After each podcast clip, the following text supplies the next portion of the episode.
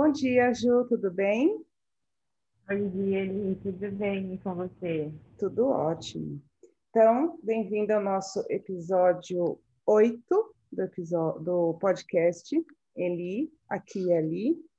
E hoje eu estou chamando aqui a Júlia Santos, que eu chamo de Julinha, que é a potinha de Jujuba, como vocês quiserem chamar, para a gente falar de um tema é, sobre. Eu ainda vou pôr o nome do, do episódio, mas a gente está pensando aqui em que seja pensar fora da caixa.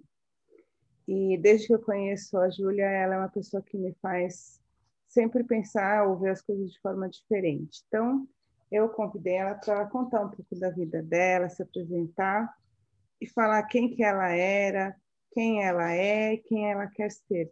Que tal, Ju? Vamos lá, né? Bom, primeiro, muito obrigada. É sempre um prazer participar das suas ideias, que eu acho incrível. É uma honra. Obrigada, eu que agradeço. Bom, meu nome é Júlia Cristina Costa dos Santos, tenho um nome gigante, mas todo mundo me conhece como Fortinho de Jujuba. Já fui a menina Petit por conta do tamanho. É, a minha história começa há 27 anos, né? É a idade que eu tenho hoje. Bom, eu acredito que você sempre me vê como pensando fora da caixa, porque eu sempre fujo dos padrões, né? Então, tudo começa ali quando eu tinha 16 para 17 anos, eu decidi sair da casa dos meus pais, fui fazer medicina na Argentina, que era meu sonho de princesa. Eu sempre tive esse sonho, né? Eu acho que eu gosto muito, eu acho não, né? Eu gosto muito de gente. Então, meu sonho de princesa era rodar o mundo, fazer medicina, fazer o Médicos Sem Fronteiras na África, eu queria muito passar um tempo lá, mas aí a vida acontece, consegui ficar apenas um ano na Argentina, e aí eu voltei, né, para o Brasil, e eu me via muito fechada dentro de uma caixa. Uhum. E, e aí eu falo, não, não, não, não me faz feliz, não me faz sorrir, me sinto presa, preciso explorar outras culturas, porque eu acredito que é isso, acho que a gente é um pouquinho de cada coisa, né?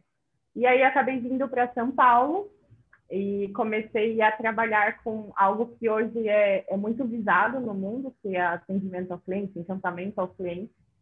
Uh, mas isso sempre gerou em torno de pessoas, né? E como eu sempre gostei muito de gente, Sim. eu acabei me destacando na área. Só que eu sentia que faltava algo mais, né? Por mais que a gente trabalhe com gente ali em encantamento, eu ficava pensando, cara, eu quero fazer mais, eu quero estar próximo, eu quero entender essas, as culturas, eu quero entender o porquê que as pessoas são tão diferentes, porquê que cada um tem uma visão, né, diferenciada. E eu encontrei a psicologia. Uhum. é, mas eu tinha muito medo de aceitar essa área, porque a gente sempre escuta, né? Muito natural de que as pessoas fazem a psicologia, acabam fazendo a graduação em psicologia para curar os seus problemas, né? Mas eu pensava muito isso, eu falei, gente, eu vou ficar mais louca ainda. Como que eu vou lidar com isso, né?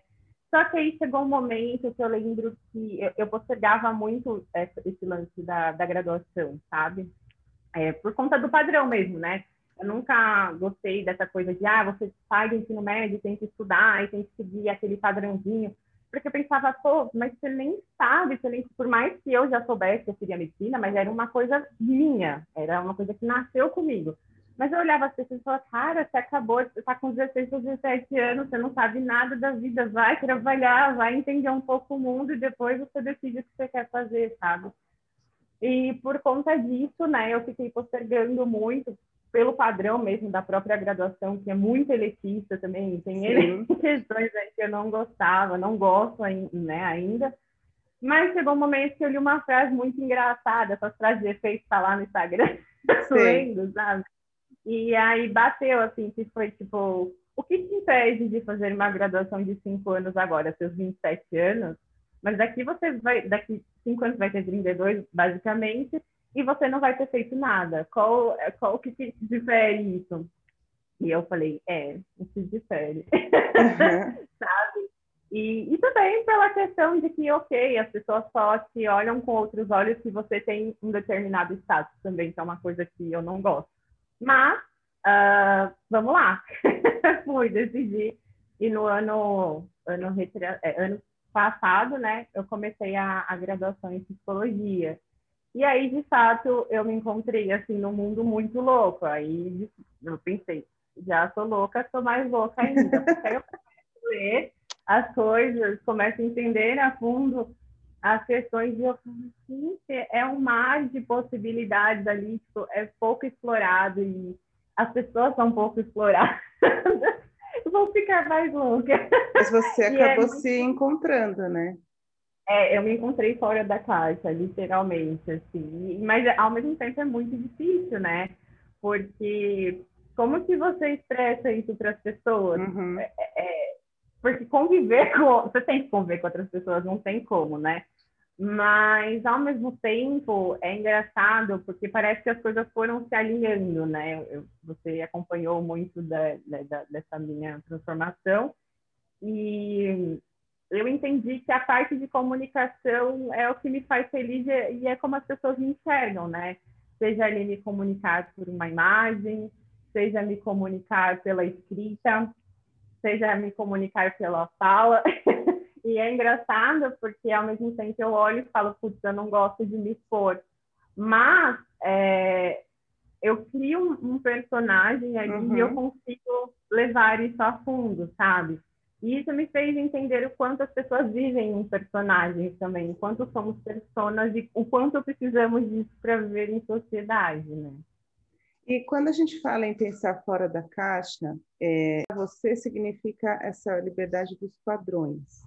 E isso vem de quando? Quando que você achou, resolveu? Foi desde pequena? Teve algum gatilho? Como foi? Desde pequena. O meu pai, ele, ele brinca até hoje. Ele fala, Júlia, é impressionante, porque você nunca fazia nada igual às pessoas. Tipo, tudo é seu tempo, é do jeito que você acha certo, e não adianta. Ele fala assim, é, a gente falava, mas Júlia, aqui é mais fácil, sabe? Ó, aqui todo mundo segue, todo mundo já sabe o que vai dar. Aí ele brinca, eu falo assim, mas se todo mundo já sabe o que vai dar, por que, que eu vou fazer? Boa. tipo, né? Se, se, já tem uma fórmula pronta, eu quero explorar o que não foi explorado ainda. Então, isso era desde criança, assim, ele falava que é, eu, né, eu pedia, não pedia barba, essas coisas, eu pedia carrinho, e aí eu desmontava. Isso é engraçado, sabe? E aí eu cresci muito ouvindo que eu não era normal. E por um tempo foi muito difícil, né? Porque eu falava assim, pô, de fato, eu não sou normal. eu não faço. eu não, porque eu olhava as pessoas fazendo tudo do padrão e falava, ah, mas ok. E eu tentei fazer o padrão, sabe? Eu casei, eu tentei ter uma família tradicional brasileira, sabe? Eu tentei fazer tudo bonitinho, casei ali de branco e tudo mais. Só que eu olhei e falei, cara, isso não cabe na minha vida. Não, não, nesse momento não dá, sabe? Não é o que faz meu coração vibrar, não é o que faz o meu olhinho brilhar ali, que eu olho com aquela simplicidade, sabe? E dá aquele quentinho no coração, você fala, putz, estou no caminho certo, sabe? e eu acho que o olhar fora da caixa é isso, né? É engraçado, é, ontem um amigo me mandou uma mensagem, ele falou assim, você assistiu Soul?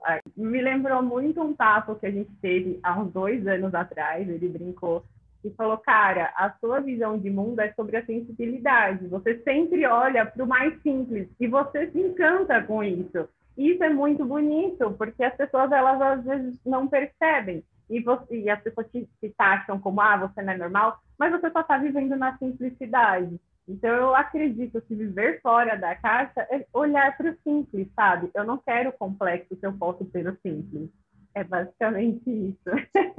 e ah, falando disso, que eu achei muito, muito bonito que você falou, né? Que é o simples. É, e você falou também do que te encanta. E, e dentro dessa sua busca agora, né? Que você está na, na graduação e, obviamente, com 32 aí você vai estar com o seu diploma, psicóloga, qual que é a, a sua busca nisso, né? O que, que, que, você quer é, explorar nessa área que não foi explorado para ser, é, para te encantar mesmo, né? Dentro de toda essa jornada que você vem fazendo. A felicidade, né? É, a gente já conversou muito sobre isso e essa coisa de graduação, ou até o atendimento psicológico ser muito elitista, é, me dói muito, né? Uhum. Então, eu acredito que a gente pode oferecer, lógico, né? Para quem quer, porque é isso, a cura é para quem quer, para quem está disposto, porque não é um caminho fácil, não é um caminho linear, é um caminho que se incomoda, que dói, que machuca. É, mas levar para as pessoas que isso é mais simples do que elas imaginam, seja na parte de estudos, né? E até na parte da, da própria psicoterapia, né? Tipo, não precisa ter muitas nomenclaturas exóticas e a pessoa uhum. entender o que você está falando, sabe? É, acredito que às vezes a cura está ali no desenho, ou a cura tá a pessoa olhar com um olhar diferente de uma flor, ou sabe, despertar o simples dentro da pessoa. Ela não precisa de muito para se curar. É só ela olhar de outra forma, né? E eu acredito, eu sempre acreditei muito nisso, porque às vezes é uma, uma coisa simples, sabe? Uma coisa que você não olhou, que você pode virar essa chavinha, né? Mas se a gente fala isso no mundo acadêmico, por exemplo, as pessoas vão olhar para nós e falar assim, você tá louca, né? E aí eu penso, gente, tem tanta possibilidade, tem tantos caminhos. É, é, Freud, Freud, Jung, é, tinham tantas possibilidades e até hoje as pessoas vêm desconstruindo as teorias que eles colocam, sabe? Por que, que a gente tem que se fechar nessa caixa e achar que só porque tem uma teoria muito bem embasada, ela tem que ser seguida de olho fechado? Por que, que a gente não pode olhar para o lado? Agora, você acha que é, o mundo acadêmico, então, né, o mundo não da educação como todo, vamos falar da, do mundo acadêmico, ele afasta as pessoas que querem ser diferentes? Bastante, bastante, porque é uma luta diária, né? Porque você tem que se adequar. É, se você pegar as pesquisas assim para olhar, as pessoas que acabam é, partindo da graduação para uma pós, para um doutorado, para um mestrado, elas acabam ficando doentes, porque é um meio tóxico, né? Entendi. É um meio que te faz sair da sua realidade. E aí eu sempre pergunto, por quê? Uhum. Por que, que tem que ser assim? Por que, que para você ter determinado status, né, que é uma coisa que eu brigo também, é, você tem que acabar com a sua saúde mental, você tem que é, tirar a sua saúde financeira, tirar a sua saúde física, sabe? não faz sentido. Se é uma coisa para melhor ali, para ajudar o mundo, porque eu acredito que cada graduação ajude numa, num ponto de transformação, né? Mas se eu preciso me degradar para entregar algo bom para o mundo, alguma coisa está errada, sabe? Uhum. Por que, que funcionado hoje em dia? Boa. Até, mas por que as pessoas não param para prestar atenção e tipo, tentam mudar isso, sabe? Por quê? Porque quem, no fim, é, quer chegar ali, onde quer chegar, e isso independe, não é mérito todo da pessoa, acaba se degradando, sabe? Se vende para o sistema. Entendi. E eu não sei, eu posso viver muito no mundo de Alice, mas, cara, dá para fazer diferente, sabe? Eu acredito e, muito nisso. E você sempre teve essa clareza sobre essa questão da simplicidade, ou você teve, principalmente aí nos eu brinco que após a adolescência, né, que é onde a gente sofre mais dos 20 aos 30, uma que agora você está chegando nos 30, você teve momentos em que você ainda não tinha isso tão claro. Você sabia que você estava nesse caminho, mas você estava se degladiando. É, eu não tinha claro pela questão do próprio rótulo, né? Porque eu, eu não conseguia expressar o que eu sentia, sabe? Eu, eu tinha preguiça, na verdade. é, não, é porque eu não gosto de ficar me explicando para as pessoas, sabe? Ah, mas por que você escolheu? Gente, às vezes não tem uma explicação, sabe? Nem tudo precisa ser explicado. Eu simplesmente senti, sabe? Eu acho que nem tudo é, a gente vai encontrar uma resposta na vida. E tá tudo bem, sabe? Porque aí você segue o caminho e você entende que tá tudo bem. E aí eu sempre fui muito questionada porque eu também sempre, uh, eu não gosto de usar essa palavra, mas para as pessoas entenderem, eu sempre me expus demais, né? Eu sempre uhum. coloquei as minhas ideias, eu sempre falei o que eu penso. E também não levo como verdade absoluta. Às vezes a gente está conversando isso agora e daqui, tipo, três semanas eu posso mudar o meu pensamento. Eu não tenho problema nenhum em mudar, sabe? Porque é transformação e tudo mais. É, só que por eu falar, por eu escrever e tudo mais, eu sempre era muito questionada. Então, eu não tinha clareza do porquê que as pessoas sempre ficavam ali, né, colocando a questão, mas por quê, por quê, por quê? Mas eu sempre fui a pessoa que perguntei o porquê. Exato. mas às vezes quem te pergunta o porquê também, nesse sentido, é porque a pessoa não consegue entender o diferente. Engraçado que esses dias eu, eu descobri o termo, o termo biscoitar, né? É, Como biscoitar. Ah. Aí eu achei muito engraçado. E aí eu estava conversando com um amigo. Ele falou: Ah, você acha que você é biscoita? Eu falei: Ah, depende. Eu, eu sei, eu tenho plena certeza, eu tenho plena convicção que eu sou, que eu sou muito bonita. O que, que é biscoitar? Que... Então explica para Então, que... Ou, tipo, é você postar uma foto e falar assim, ai, como eu sou feia hoje sabendo que você tá bonita, sabe? Ah, pra entendi. É tipo pedir confete. Exato. Para quem é velha. aí eu falei assim, na verdade não, porque assim, eu me acho bonita, eu posto foto porque eu sou bonita, e se as pessoas não querem ver, elas fazem, e tá tudo certo, tá? Porque ele falou, nossa, mas você tem uma autoestima boa. Eu falei, não, eu, eu aprendi a me gostar do jeito que eu sou, entendeu? E se isso tá incomodando alguém, eu não posso fazer literalmente nada. Acho engraçada essa questão, né? Que a, e aí entra o padrão das redes sociais, né? Exato. né? Porque eu brinco, eu nunca usei rede social para padrão eu posto ali porque é como se fosse um álbum. E para mim é, é a forma que eu vejo um álbum, porque assim, na época dos meus pais, o álbum era físico. Então você sentava lá, via as fotos. Hoje é digital. E por que, que eu não posso? Meu, a gente tirava fotos ridículas no digital, porque só, ia ser, só seriam reveladas ali há, três semanas, um mês, e ficavam horríveis. E quando eu sou da época ainda que eu revelava filme negativo, é, então, para então, saber o que, que ia sair dali. ter um padrão na rede social e tem que estar sempre perfeito, tem que estar sempre bonito, e eu não posso postar isso porque a minha imagem. Gente, a gente não é um cristal bonitinho ali dentro da caixa. Aí é a questão da caixa, sabe? É, eu acredito que a caixa ela cria pessoas frágeis. E no mundo a gente tem que ser antifrágil, sabe? A gente tem que saber lidar com as questões e um, e talvez, possa estar errado, mas quanto mais a gente se expõe, mais a gente percebe as nossas feridas. Óbvio que não é um caminho fácil, né? E, e é incômodo, porque você abre espaço para as pessoas falarem o que elas querem falar. E nem sempre as pessoas estão conscientes do que elas estão falando ou estão, sabe? E está tudo bem também. Mas é a realidade do outro, né? E a gente só sofre a transformação se a gente entende. Eu acho que foi muito o que a Adri Rico falou no, no segundo, no primeiro episódio que vocês gravaram. Isso. E quando você entende que a realidade do outro é só a realidade do outro, você para de travar batalhas, sabe? E aí você entende que nem todo comentário é, é uma crítica ou né, um feedback ali que seja, que você vai levar para sua vida. Porque o outro não entende da sua realidade. Ele nem parou sequer para perguntar, mas por quê? Uhum. Né? Então, o porquê que tira de fora da caixa? O porquê se torna antifrágil? Mas dói. e as tatuagens da Júlia, se alguém puder um dia ver as páginas dela, que é, é arroba potinho de jujuba, todas elas contam uma história.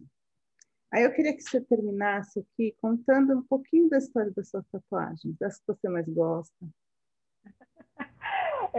Para ilustrar essa questão da liberdade, do pensar fora da caixa e estimular as pessoas a, a serem elas mesmas. É, acredito que a que eu mais gosto não tem, porque cada uma de fato traz um, um recorte da minha vida. Tá. Né? Então, eu, é, o corpo, eu acredito que é uma tela de arte ambulante, por isso que eu gosto muito de me pintar. E a tatuagem, eu acredito que é uma fotografia permanente que a gente coloca no corpo, né, para a gente relembrar. Então, eu gosto muito da liberdade. e na quem que, quem que tipo, hoje para a gente demonstra mais liberdade que isso? Os pássaros, né? Porque ok, é uma liberdade que aí eu aprendi com uma pessoa, um velho amigo, ele disse que os pássaros só escolhem voar, eles só podem voar, né? Então é uma liberdade meio fajuta. Mas aí eu entendi que escolher também é uma forma de liberdade. A gente escolhe o que a gente vai viver ali, né? A gente tem esse poder de escolha. É, mas é engraçado porque, como eu te falei, eu fiz as tatuagens em cada recorte da vida e elas acabaram se complementando. Uh, bom, a gente é um bandista e né, é muito importante falar isso, é uma coisa Sim. que eu sempre pontuo para as pessoas. E um, é, hoje as que eu mais gosto, né, que mais que são mais coloridas, que mais se destacam, que tem no, no meu braço esquerdo, que estão falando, né, sobre a minha espiritualidade, que traz a questão da história do meu caboclo, da minha pombagira, sabe? E mostra que, tipo, ser livre é escolher.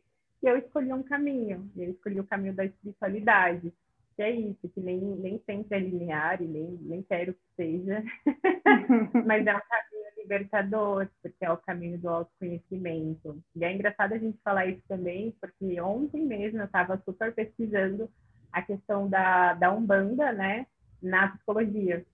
E, elas se casam muito, né, porque é o acolhimento, é, é o escutar, né, e eu acho que a gente escutar mais. E é muito engraçado você fazer o podcast, porque é isso. No podcast a gente não consegue interagir com as pessoas que estão ali conversando, mas a gente tem que escutar e prestar atenção.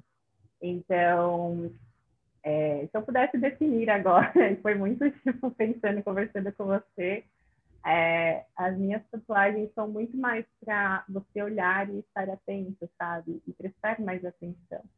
É, o olhar para a simplicidade, sabe? E é isso. É, eu, eu falo que às vezes eu acho que eu tenho pouco corpo para as coisas que eu quero ainda tatuar. é, é meio difícil, eu tenho um corpinho pequenininho, né, gente?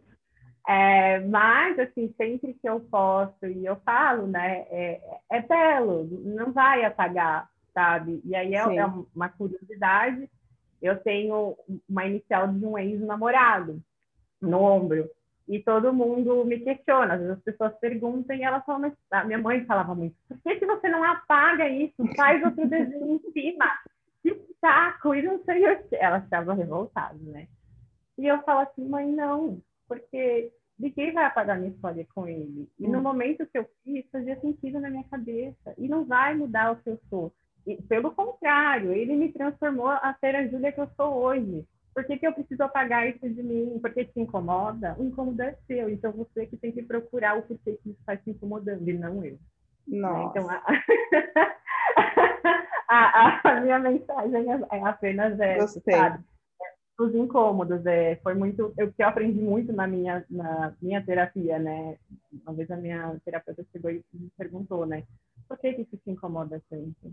O incômodo é seu. Ou você entende que a pessoa funciona daquela maneira e aceita e segue o mesmo caminho, ou você pega seu banquinho e sai de mim e vai embora.